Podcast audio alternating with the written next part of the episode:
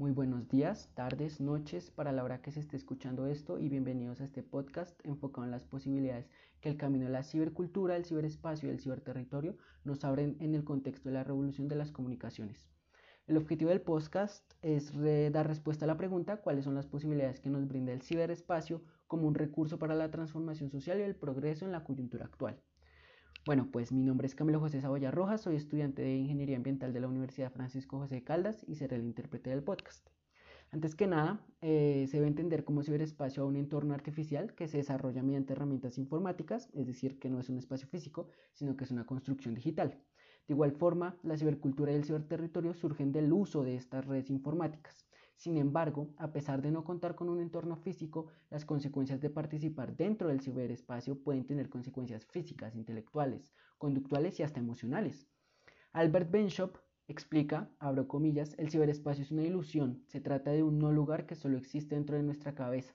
El ciberespacio es algo que de ninguna manera puede ser demarcado en términos geográficos. Una cosa parece segura, más y más gente define el ciberespacio y la experiencia como algo real. Y sociólogos deben saber que, si las personas definen las situaciones como reales, son reales en sus consecuencias. Cierro comillas.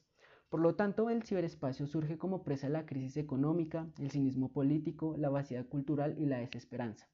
Además de cuando se denunciaron a los gobiernos, de cuando las palabras de los medios de comunicación cobraron otro sentido, de cuando la confianza se desvaneció y sin confianza la sociedad se fragmentó y dejó de estar unida. La presión del monopolio del poder ejercida en mayor o menor medida en cada parte del mundo también contribuyó a su surgimiento. Pero se preguntarán, ¿y para qué? Bueno, pues aquellos individuos volvieron a comunicarse, a unirse, encontraron nuevas formas de ser a través de la red.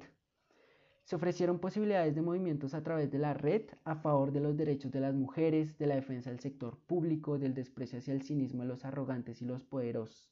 El ciberespacio es tan extenso que puede ser usado para fines en educación, turismo, entretenimiento, salud, deportes, etc. Vamos, que sus posibilidades son infinitas. Michel Sarres, importante filósofo estudiado en el tema, decía a través de una entrevista que las nuevas tecnologías van a cambiar a toda la sociedad. Él hace el ejemplo con la aparición de la escritura, cuando afectó a la ciudad, al Estado, al derecho y hasta probablemente al comercio.